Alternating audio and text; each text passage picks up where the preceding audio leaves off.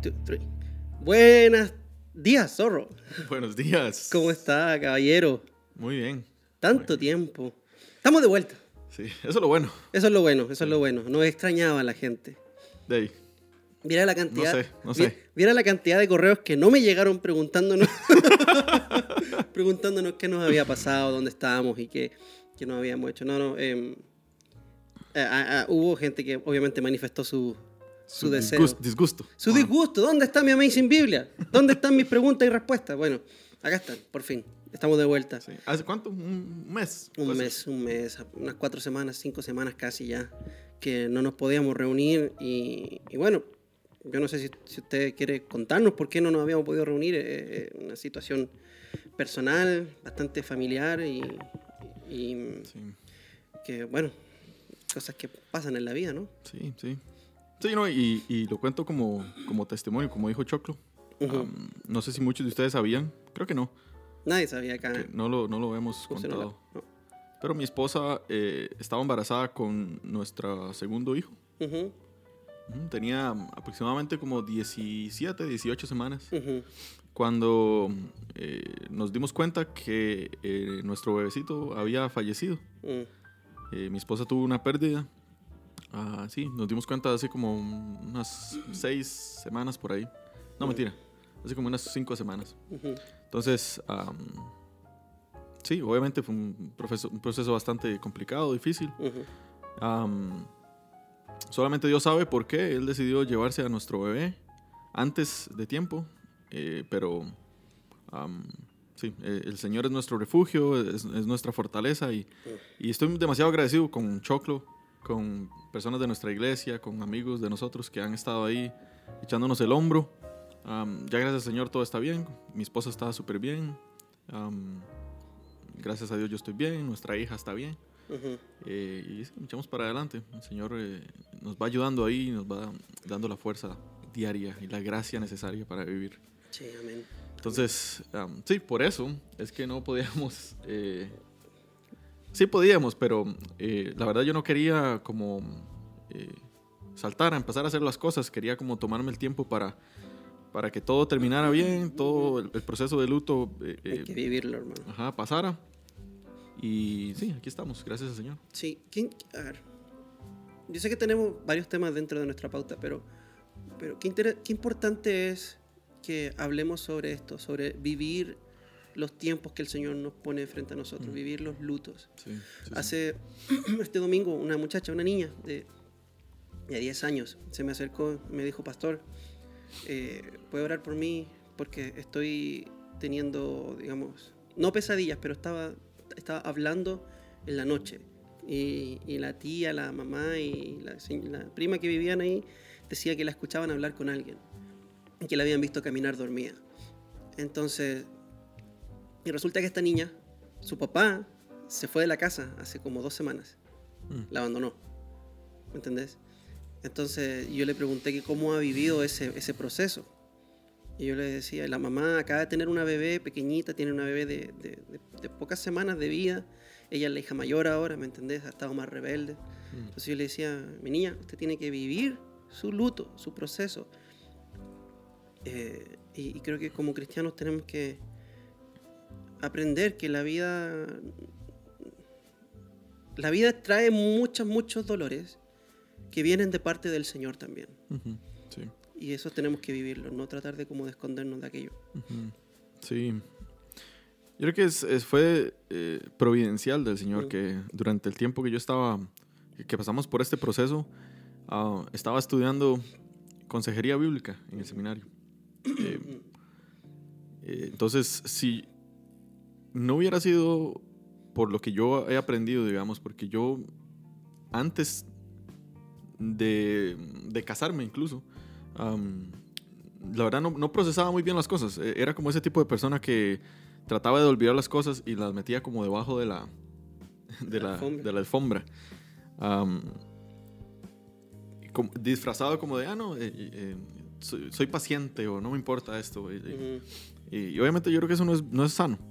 No, y gracias al Señor por eh, lo que he aprendido, por los Ujú. libros, digamos, que Él, Él- Él ha provisto Ujú. y las diferentes personas que ha provisto para poder hablar de ese tipo de cosas y, y entender que el, el, dolor, el sufrimiento, la pérdida es, es algo que, mm, por desgracia, es una realidad para muchas personas.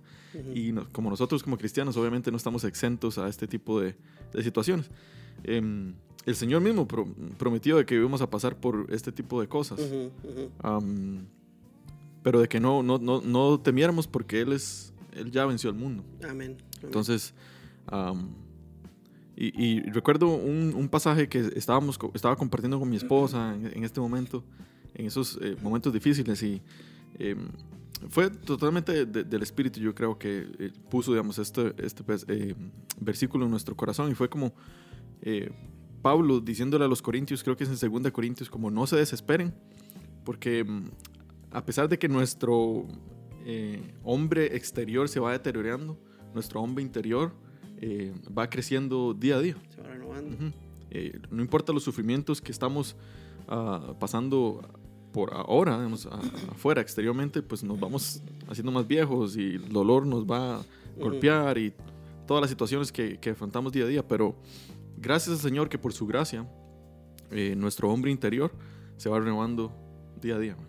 Y yo creo que esa es, esa es la esperanza eh, a la que mi esposa y yo nos pudimos aferrar, de que el Señor es soberano y de que Él hace las cosas nuevas.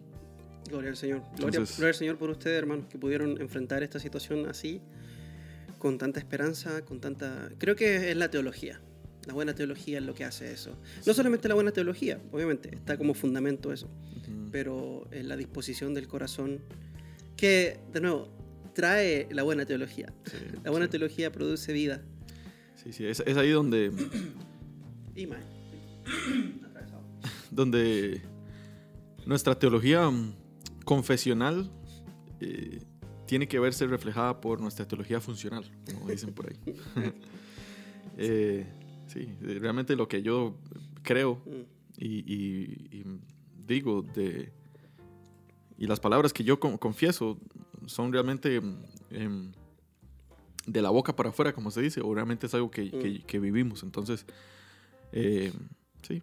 O sea, me hubiera gustado tratar de poder mostrar mi teología funcional de otra manera, pero el Señor eh, Sí, él sabe por qué es que él hace las cosas y yo confío en, su voluntad.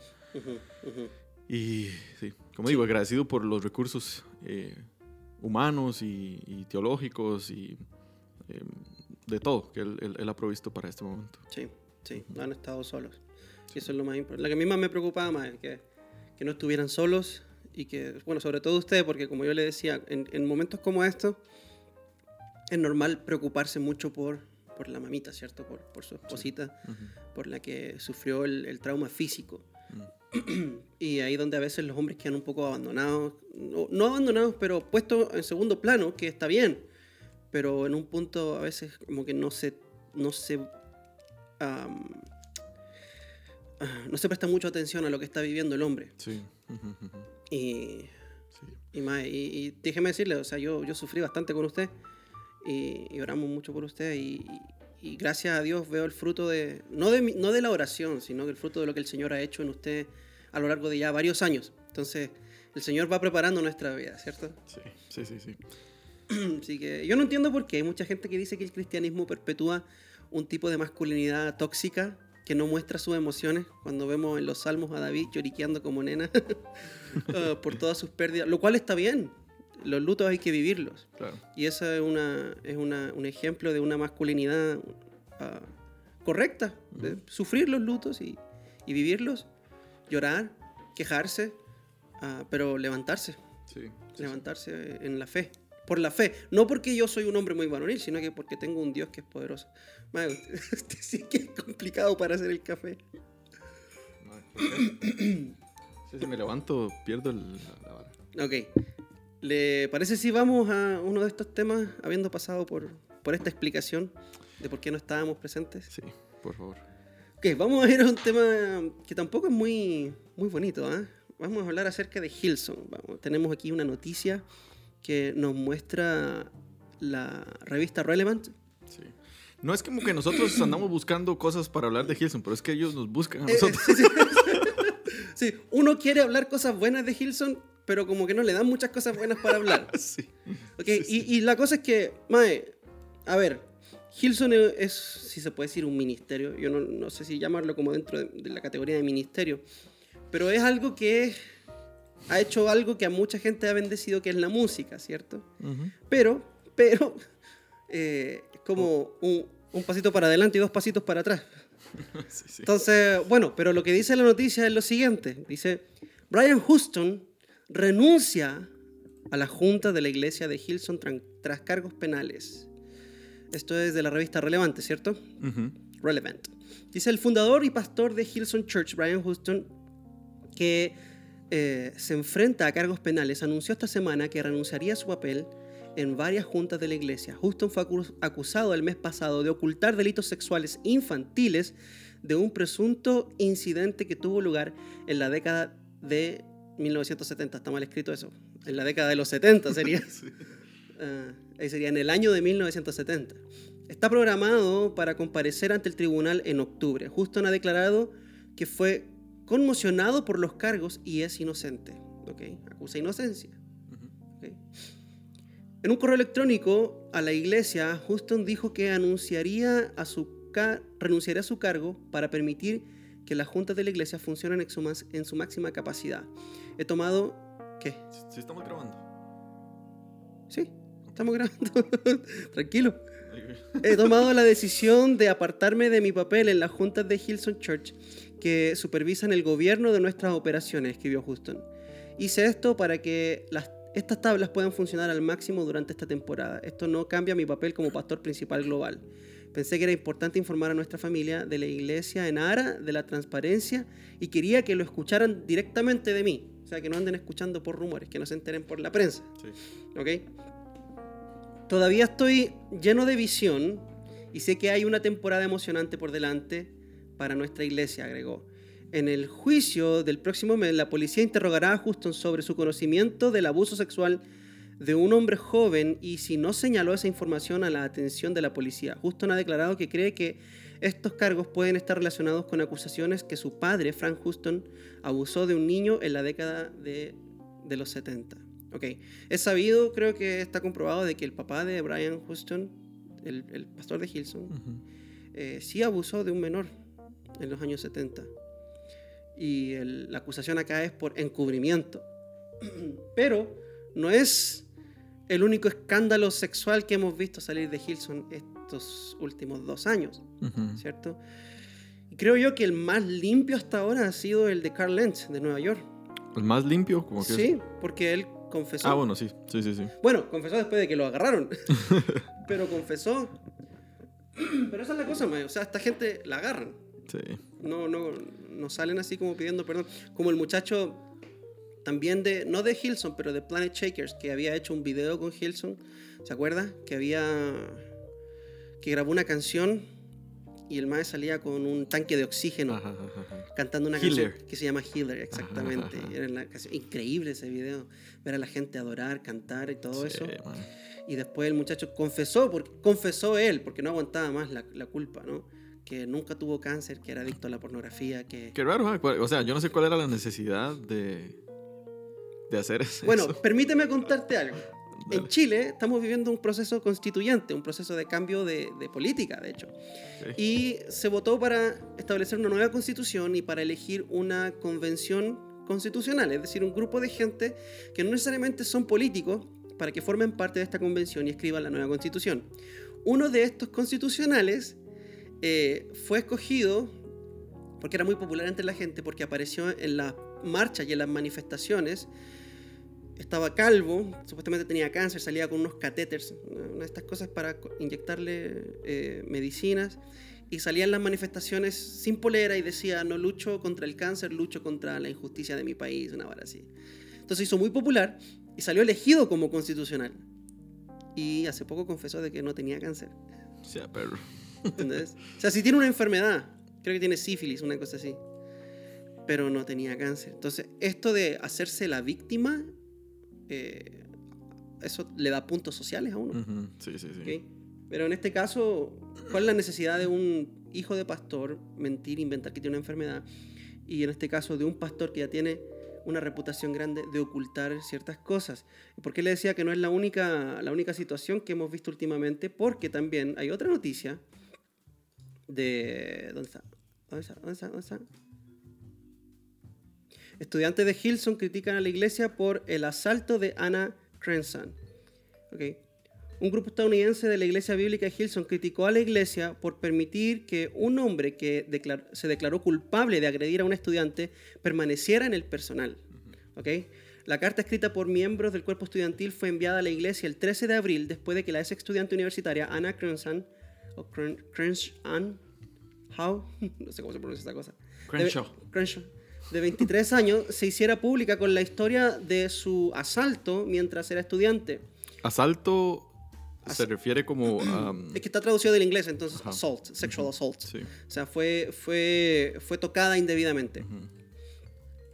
La señora uh, Crenson fue agredida por, por Jason John Mays, un empleado de Hilson en la casa de un amigo en común en el 2016 dijo que le contó a la iglesia sobre el asalto en 2018 y Mays eh, fue condenado por asalto indecente en el tribunal local de Penrith el 16 de enero. No se registró ninguna condena penal, aunque sí él se declaró culpable. Pero que en última instancia lo que ocurrió fue que este muchacho no fue removido del cargo, sino que siguió liderando adoración ahí. Entonces, esto es lo que pasa, Mae.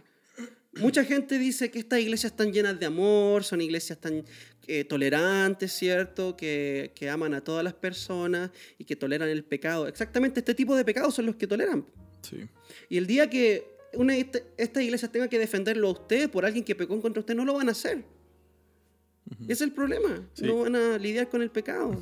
Sí, sí. Lo, lo, peor es que, digamos, son voluntarias eh, que obviamente están ahí ayudando a, la, visión de Hilson, que son asaltadas, no sé cómo, puedo decirlo. Eh, sí, abusadas. abusadas por, por staff, ya, por personas de ahí. Entonces, eh, o sea, no, no, defienden a estas muchachas que se supone que tienen que ser defendidas por, por Hilson y nada más les dan la espalda y obviamente se van a, a, defender, digamos, al staff, que es pues, la gente y, está ahí y lo más terrible es que este staff recibe un sueldo de la gente que va y es potencialmente, podría ser potencialmente abusada por esta gente a la cual se le está pagando un sueldo para estar ahí. Y no se está llevando a la luz esto. O sea, todas las iglesias pueden tener un caso así. Si no es porque sea Hilson. O sea, en mi iglesia puede, puede haber eh, muchacho que, que, que abuse, qué sé yo. Pero cuando hay evidencia, cuando una persona se declara culpable, eh, tenemos que estar con la víctima, ¿no?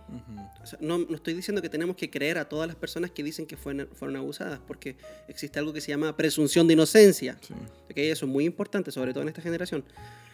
Pero, una vez que tenemos evidencia, y se supone que tenemos que defender a las víctimas, se supone, ¿no? Sí, sí, sí. O sea, yo diría. Sí. Lo difícil es o, lo que yo he visto, digamos, en, en Hilson es que esta gente se vuelve tan, tan popular que son casi intocables. son tan. Están a un nivel tan, tan alto que. O sea, ya, ya no se puede llegar ahí y, decir, ok, bueno, eh, tenemos que hacer algo con esta gente. O sea, solo cuestionarlo se vuelve algo peligroso. Porque el grupo de fans inmediatamente eh, saltas como, Entonces, creo que es, es bastante, eh, obviamente, peligroso. Le da muchísima libertad a este tipo de personas de hacer lo que pues quieran, llegar al punto de, de abusar de, de sexualmente. abusar sexualmente de una persona. Entonces, sí.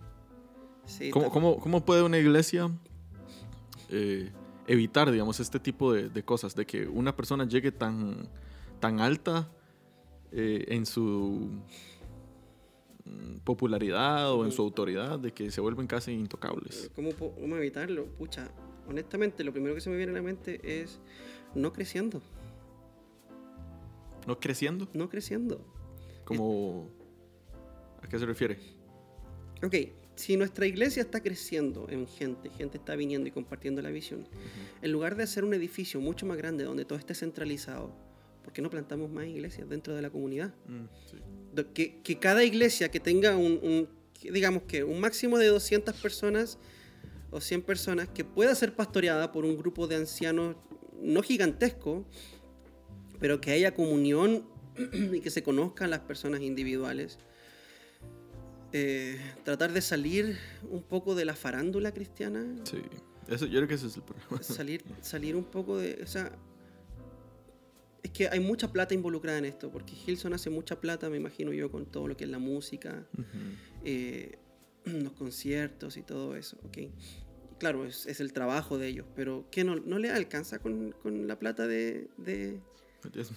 de, de- de los diezmos, exactamente, de las ofrendas para pagarle a su staff? Y, y, eh, ¿Cuál es la necesidad de ser tan famoso, pienso yo? Eh, no estoy tratando de juzgar el corazón de ellos, probablemente muchos de ellos lo hagan con la intención de llevar a Cristo o de llevar lo que ellos creen al mundo. Pero al mismo tiempo, hay una vara muy sensual en Hilson que no se puede negar.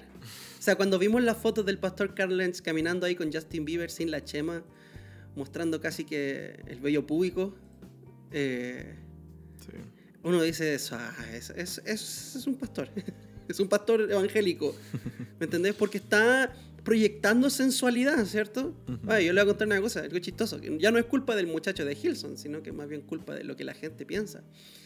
Pero me acuerdo que hace muchos años atrás estábamos viendo un concierto de Hilson en la escuela donde yo trabajaba, de adoración, y una, uno de- una persona del staff era una muchacha, canadiense, usted la conoce, no vamos a decir su nombre, canadiense que cantaba.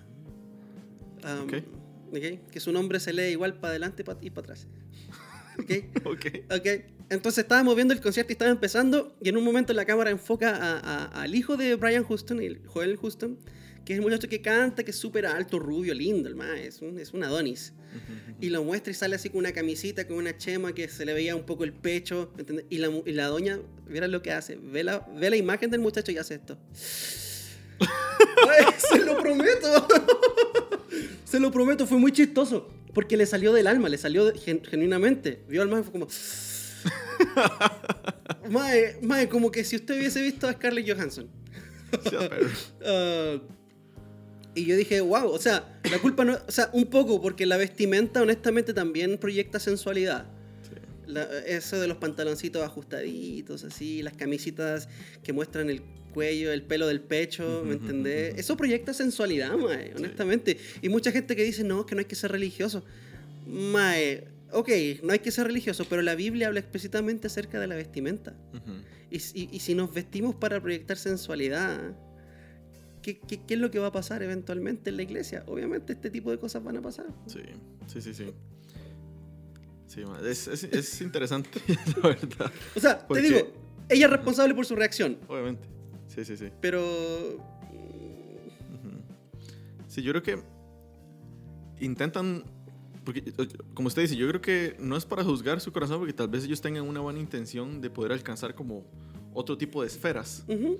Pero aquí recuerdo, digamos, de que, que, que Pablo, eh, en, en- creo que es en Corintios, si no recuerdo, si no mal, es que eh, él dice como, mira, para los griegos soy griego, para tal soy tal, y Para todos me he hecho todo por causa de Cristo. Ajá, ajá. Entonces, yo creo que esta gente se lo, se lo toma bastante muy serio. literal. y dicen, ok, vamos a alcanzar a, a esta, no sé, Generación, ujú, no sé. partiendo con los millennials y ahora son los Z. Ajá. Eh, sí, que se visten de este tipo de, de manera, que um, persiguen este tipo de cosas, que su prioridad es la manera en cómo se ven por fuera. Um, Estilos de música. ajá. Eh, la manera en cómo hablan también. Entonces, pues quieren tanto alcanzar, supongo, pues espero que esa sea como la, la- la intención de ellos, alcanzar a, a este tipo de personas que se convierten en uno de ellos, básicamente. Y terminan haciendo y cometiendo los pecados que- Ajá, ajá. que Y, esa gente comete. ajá, y, y, o sea, puede llegar a ser a gran escala, así como lo hace Hilson, pero yo creo que eso también se ve como de una manera un poquito más sutil en las iglesias pequeñas, por lo menos de Latinoamérica. Yo recuerdo cuando yo era joven, eh, pertenecía a una iglesia que mm, eh, eh, el grupo de jóvenes tenía un, un- un- como una banda ahí de ska, punk, Ujú. entonces era, era, ma, era buenísimo, o sea, todos Ujú. los, todas las canciones eh, los popurris y toda esa vara que antes se cantaban, los maes lo hacían cover como Sky Punk. Sí, sí, sí. Entonces, los sábados nos, nos reuníamos como jóvenes y teníamos como estos Y eventos. que cantaban evan- evangelización. La. Biblia de calidad y barata. Y, y teníamos estos eventos, que eran como. ah, Era, era, o sea, era- para mí era un tiempo bueno, como joven Las y todo. tocatas. Eh, era como chivos, básicamente. Mae. sí, tocatas. Ajá, donde dice, habían, no sé, 500 jóvenes. O sea, yo no sé cómo hacíamos para meter 500 jóvenes en, en, en el cuartito ahí donde estábamos. Sí.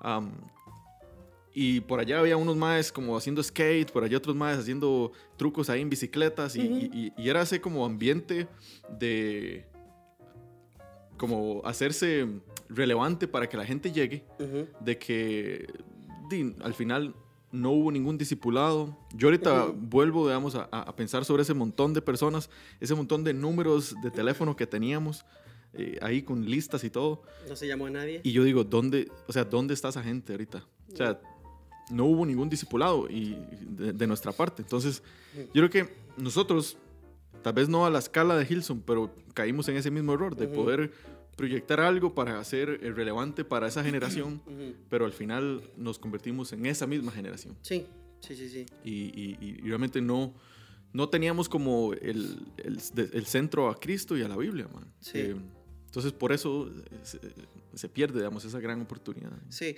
yo, vieras que yo no le veo nada malo a eso de las tocatas, hacer eventos. Y, y a mí, personalmente, no me.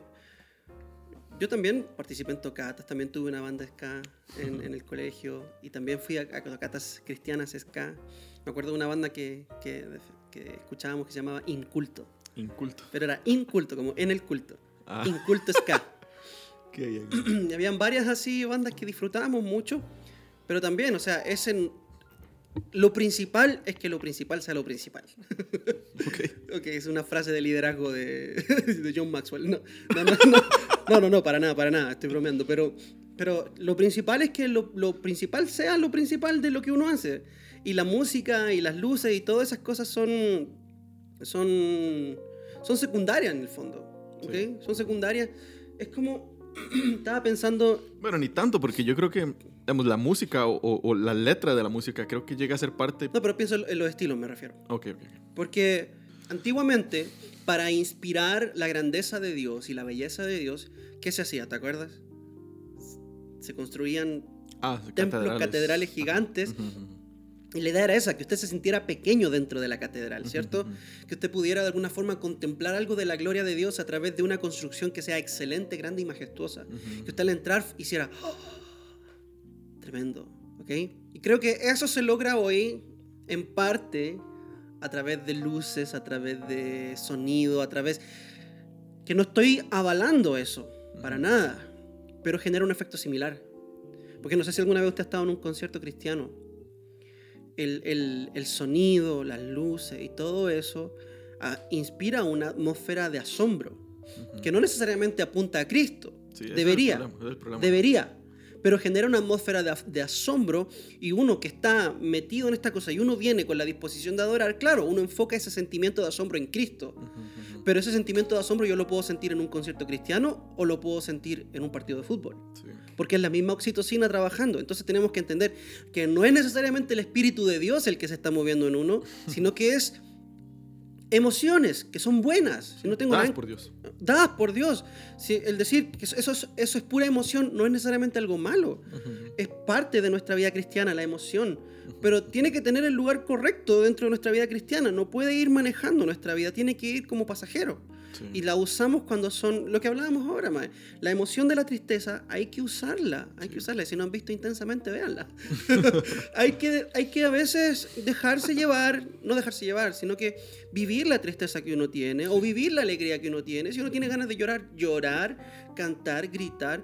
Todo eso es dado por Dios, pero eso no Ujú. puede estar adelante. Y creo que es el problema con estos movimientos como Hillsong Elevation, Jesus Culture, Bethel Church, Jukum, y un montón de otras cosas más que ponen a la emoción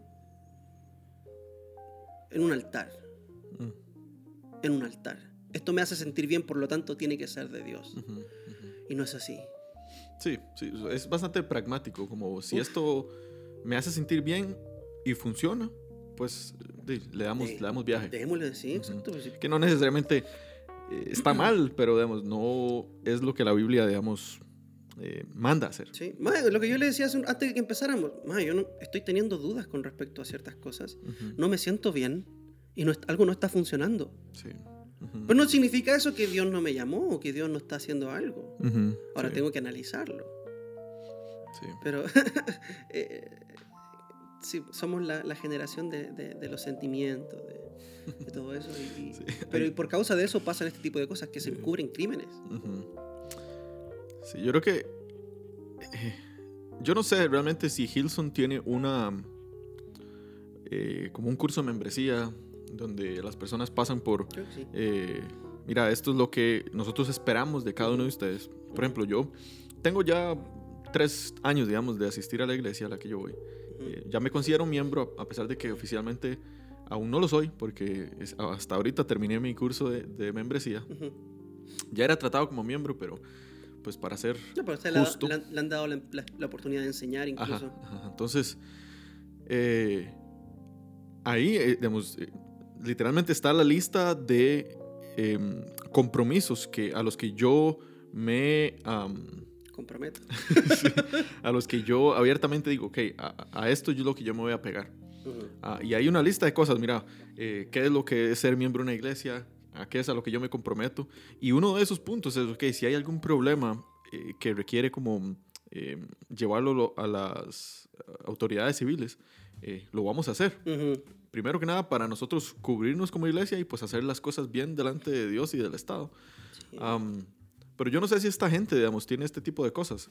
Ah, Parece que no. porque, o sea, si este señor Brian Houston, que es, digamos, el tema principal que estamos hablando, Ujú. encubrió a su papá, por, por Ujú. más que yo amo a mi papá, yo veo que él está abusando de un, de un muchachito y que lo hizo varias veces, Ujú. y no solo a él, sino a varias personas. Ujú. Eh, sí, mi deber como creyente delante de Dios es, pues, hacer algo. Sí. Entonces, Ahora él dice que es inocente.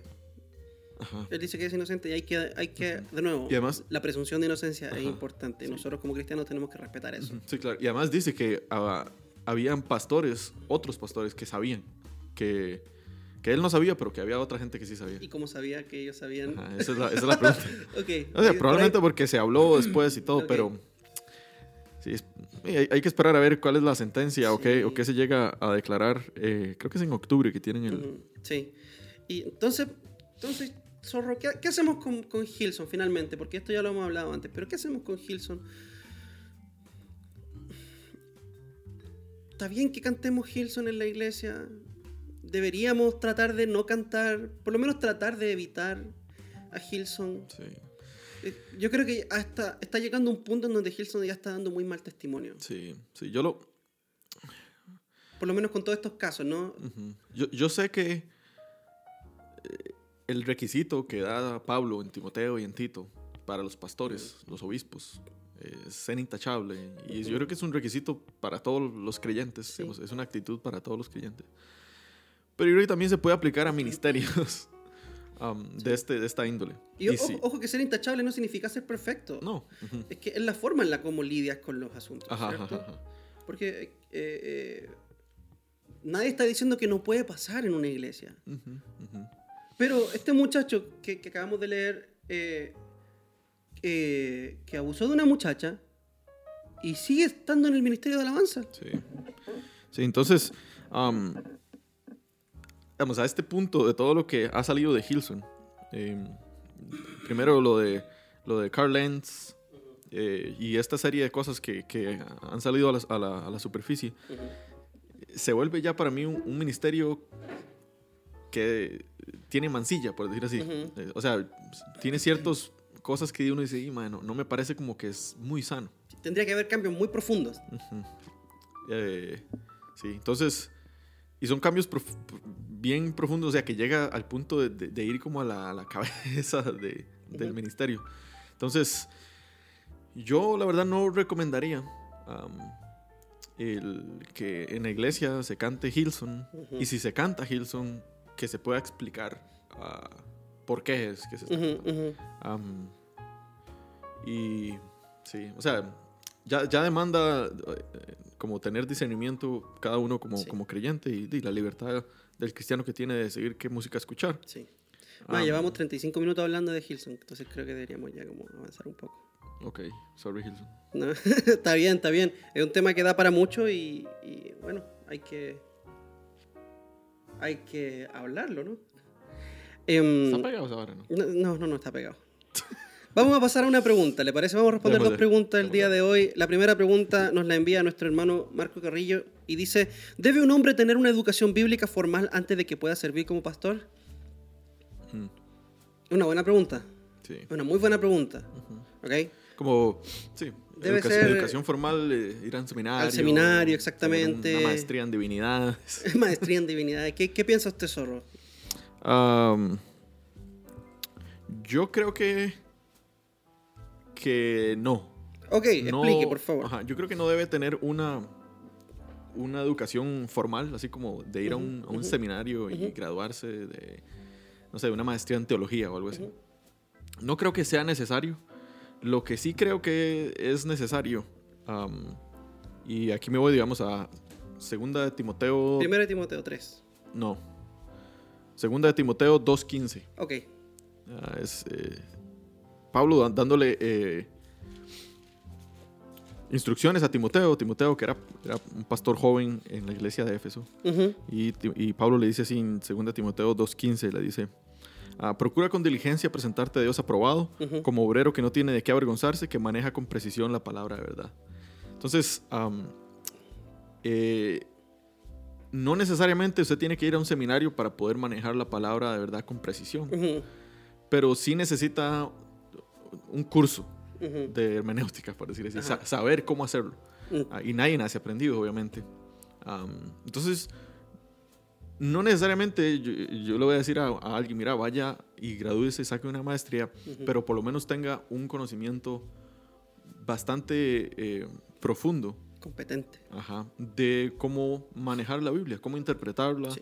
am, y cómo predicarla también. Sí. Entonces, como digo, no necesariamente hay que ir a, a un seminario, pero ah, pues en un seminario ese tipo de entrenamiento es sumamente profundo y adecuado Existe para eso. y diligente. Entonces, am, le recomendaría, y si no tiene la, la posibilidad de hacerlo, creo que existen muchas maneras. En Internet ahora es, es una infinidad de recursos para ¿Usted se poder... acuerda cuando nosotros estábamos con el bichito de entrar al seminario?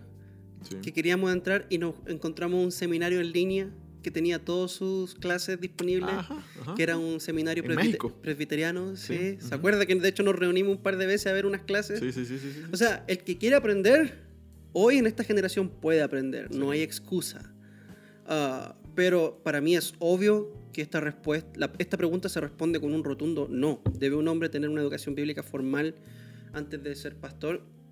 no, porque los seminarios existen posterior al llamado pastoral. Entonces, obviamente, cuando Dios estableció a los pastores no existían los seminarios. Si fuera así, Dios hubiese establecido los seminarios antes de establecer el llamado pastoral, ¿cierto? Sí. Pero lo que sí se espera es que los ancianos preparen a, los- a la siguiente generación de ancianos en- de una forma eh, competente, cabal. y- y- o sea, tiene que haber estudio bíblico dentro de la iglesia. La iglesia no puede ser solamente un lugar donde la gente se reúne los domingos a cantar y a escuchar un sermón, lo cual es poderoso y es importante. Pero también tiene que haber estudio bíblico, tiene que haber lectura de la Biblia, explicación de la Biblia y, y la entrega de herramientas para que el cristiano en, en su intimidad pueda saber qué hacer con la Biblia. Ujú, sí. Mucha gente no sabe cómo rayar la Biblia. ¿sí? Sí, Eh, sí, sí, que sí. rayan, tienen un montón de colores y rayan lo que se le ocurre. Después cuando vuelven a ver qué rayar no ¿Qué tienen idea, eso? no tienen idea qué significan esos rayados que hicieron.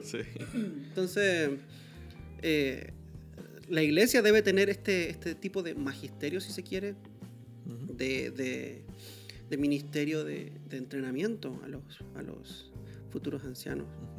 Sí. Entonces, Sí, sí, nos- nosotros, por la gracia de Dios, tenemos, somos parte de un, de este, de IVAC, un, seminario móvil, por decirlo ujú, así, ujú. donde se reconoce que en Latinoamérica hay pastores eh, que ya tienen años de, de estar ejerciendo la función y no tienen los recursos de poder ir a un seminario. Eh, o de poder entrenarse porque, no sé, tal vez no tienen tiempo, eh, son bivocacionales y tienen que trabajar en otra cosa.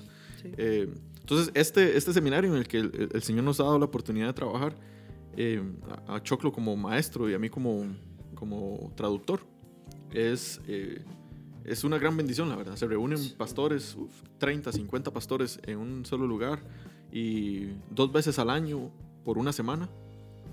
eh, eh, se les da eh, material teológico. O sea, el seminario viene a su iglesia. Ajá, básicamente. Sí, y es un programa que al final del día tiene un grado de, de acreditación, ¿cierto? Mm, Ahora, sí, hace sí, poco sí. ha estado recibiendo, teniendo la- la- los requisitos para poder acreditarse dentro de algunas instituciones.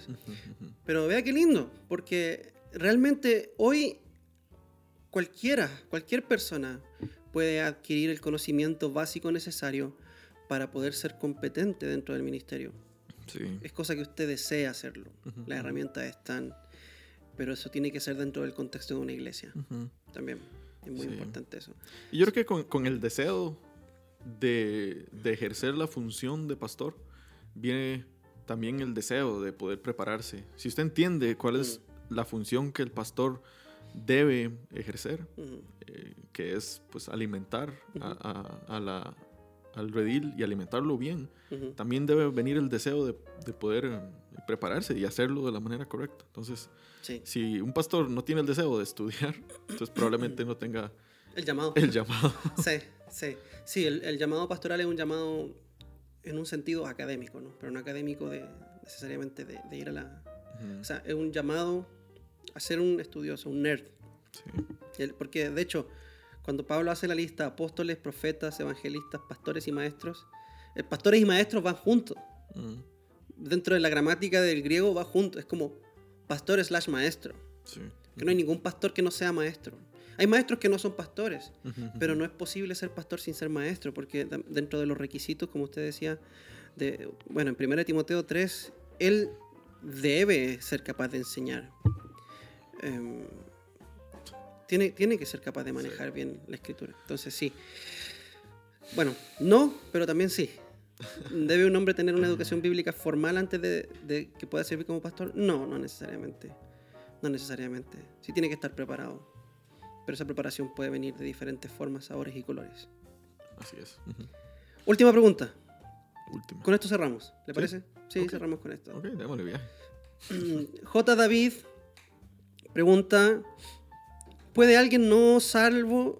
¿Puede alguien no ser salvo y pensar que sí lo es? Por ejemplo, que vive en religiosidad, pero no es verdaderamente salvo. Ok, Y aquí manda un extra, la salvación se pierde, no, pero le vamos a responder una nomás. ¿Puede alguien no ser salvo y creer que sí lo es? De hecho, sí. sí. Claro. Mateo 25 nos da un ejemplo de un grupo grande de gente que pensaba que era salvo. Y el Señor les dice, apártense de mí, hacedores de maldad, al fuego preparado para Satanás y sus ángeles, porque tuve hambre y no me dieron de comer, tuve sed. Y ellos le responderán, Señor, pero ¿cuándo, ¿cuándo te vimos hambriento? Y, o sea, vinieron mucha gente a golpear la puerta, pero eran unos raros, a pedirnos comida, pero no, nosotros no, no, pero ninguno de ellos eras tú, Señor. Sí. Mucha gente nos golpeaba la ventanilla del carro pidiéndonos monedas, pero ninguno de ellos eras tú, Señor. ¿Y cuándo estuviste preso? O sea, ¿qué, qué hiciste? ¿Te saltaste la frontera de Estados ilegalmente? ¿Que terminaste preso? ¿Qué hiciste, Jesús? Eh, y todas esas personas creían tener una relación con Cristo. Pero se van a encontrar con la sorpresa de que, Sí.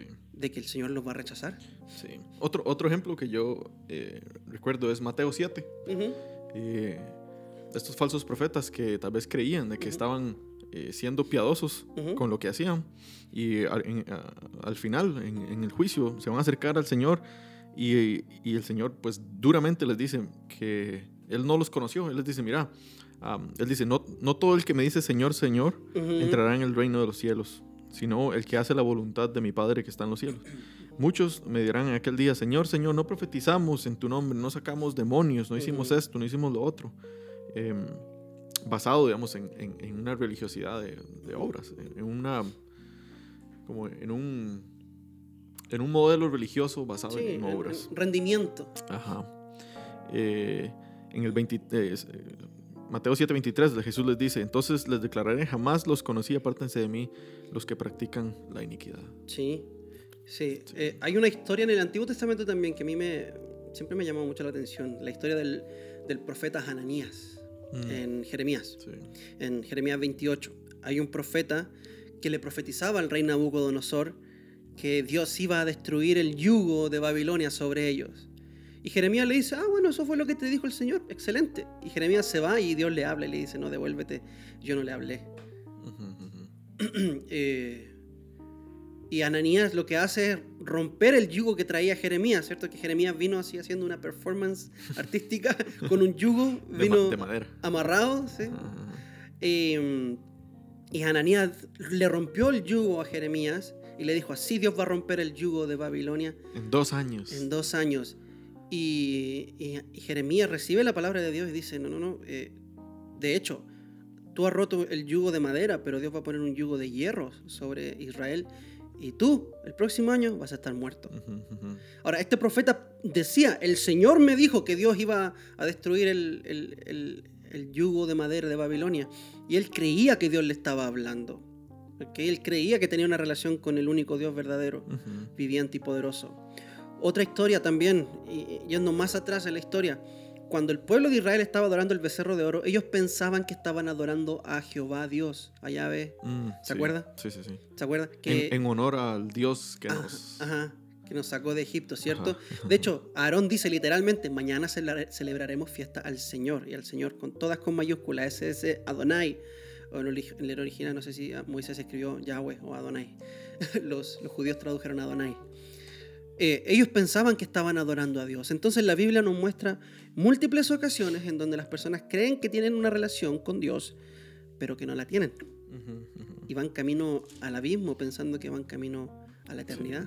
Sí, yo creo que esa es la posición más dura de estar. De creerse un, un- un creyente, un cristiano y estar engañado. Creo que eso es bastante triste. Y creo que es ahí donde nosotros, eh, como, como creyentes, que tenemos digamos, nuestra seguridad salvación puesta en Jesucristo, somos llamados a, a- a dejarle saber a esta gente que su práctica eh, o su vida no está reflejando lo que creen. Y por ende están demostrando que no son creyentes. Sí. Y no hacerlo como apuntando el dedo y juzgando, sino, pues yo creo que es lo más amoroso que un creyente puede hacer. Dejarle saber la situación eh, decadente en la que eh, Sí. se, pre- se presenta esta persona. Sí, uno no, uno no está apuntando al pecado de las personas porque uno crea que es mejor Sí. moralmente. No lo somos, hermanos. Somos, somos mendigos que hemos encontrado pan, diciéndole a otros dónde hay pan. Ah, Sí. no somos superiores moralmente, sino que es hemos visto lo que el Señor de dónde nos ha sacado y, y lo que el pecado puede hacer en nosotros. Eh, y tenemos que estar, o sea, estar en esa posición de profetizarle a alguien y decirle, usted está equivocado, usted no es salvo. Yo le tuve que decir eso a mi mamá hace unos días atrás. Eh, vino a visitarme y, y- y yo le decía, ella me contaba su drama. Y yo le decía, mamá, yo creo que tu problema más grande es que tú, en realidad tú no conoces al Señor, tú no sabes quién es Cristo, ni has tenido una experiencia con el Evangelio. Entonces, obviamente, yo no puedo esperar de ti que vivas como un cristiano. Y no me extraña lo que me estás contando. ¿Me entendés? Entonces, eso es porque amo a la vieja. ¿Me entendés? Y quiero su salvación. Sí. Y otra cosa que no me gusta mucho tampoco como plantea la pregunta aquí el muchacho David, es que vivir en religiosidad. Nosotros vivimos en religiosidad. Ujú. En Cristo. Cristo es una, o sea, Cristo es una persona, pero el cristianismo es una religión, pero es la única religión verdadera. Sí. Entonces, si estamos en Cristo, estamos en un tipo de religiosidad, porque religión significa religar, reunir. Es una palabra linda. Eh, La gente dice, esto no es religión, es relación. Significan lo mismo. Religión y relación es la misma palabra. Sí. Más bien, por ahí vi una, una frase que decía, porque es, porque es, la, porque es religión y es la religión eh, perfecta o la religión ¿Verdadero? verdadera, es que nosotros podemos tener una relación. sí. O sea, sin la religión no hay relación. sí. Acuérdense que la palabra religión está en la Biblia. Sí. Sí. y se usa de forma correcta. Eh, La verdadera religión es esta, y Santiago la explica. Ah, el que se cree religioso tiene que ser esto, esto, esto. Ser religioso es algo bueno. Lo que, tal vez lo que, la palabra que mejor debería reemplazar acá es legalismo. Que eso es lo que la gente se refiere cuando habla de religiosidad. Legalismo. Pero bueno, pero bueno, yo creo que ya estamos bien por el día de hoy. Hemos abarcado bastante cosas. Teníamos un tema más ahí en el tintero, pero vaya mucho tiempo. Así que Sí, es bastante complicado. es bastante complicado, así nos da una semana más de, investigarlo, Sí. porque como dijo Joe Rogan, I'm too stupid for this conversation. así que le agradecemos mucho por su sintonía. Eh, si tienen preguntas, los invitamos a que nos envíen sus preguntas al correo electrónico amazingbiblia.gmail.com o si están conectados por Instagram, que nos sigan en Instagram y que nos envíen sus preguntas ahí al Instagram arroba amazing.biblia. También si no se han suscrito al canal de YouTube, por favor vayan, eh, suscríbanse, denle ahí a la campanita para que le lleguen todas las notificaciones. Si no han visto los últimos sermones, acabo de terminar las cinco solas Mm. y el próximo domingo empiezo con las doctrinas de la gracia. Total depravity. Así que, interesantemente, la primera vez que estaba hablando sobre la depravación humana en mi iglesia, en la iglesia donde yo soy pastor, se metieron a robar dos muchachos con pistolas. ¿En serio? sí. Justo yo estaba hablando de la depravación humana y se metieron a a asaltar. Para ilustrar el punto. Exactamente, yo no tuve ni, que ni siquiera que seguir predicando. Ahí está, vean. Entonces, Bueno, oremos por Gonzalo eh, para que no le vuelva a suceder. para que no vuelva a suceder. Pero ciertamente eso va a ser mencionado en este sermón del domingo. Así que suscríbanse al canal Amazing Biblia. Ya somos más de 666. Pasamos la, la bestia. So, Pasamos la bestia. Oiga, hablando del número de la bestia, me vacuné. Oh, oye. Me vacuné, me puse la Astra. La Astra. Sí. Ok.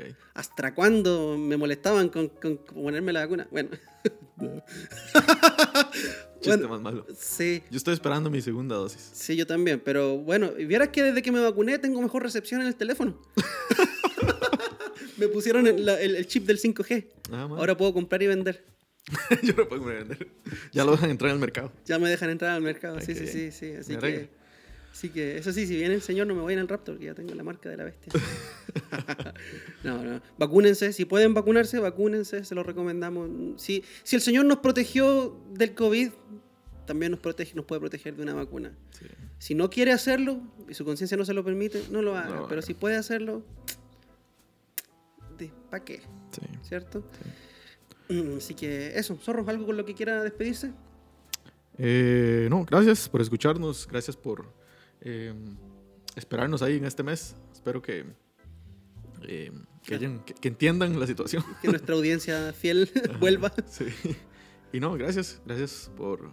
Bueno, oren, oren por nosotros. Sí, Ah, lo necesitamos. sí, sí, sí. Y sí, gracias. Pura vida.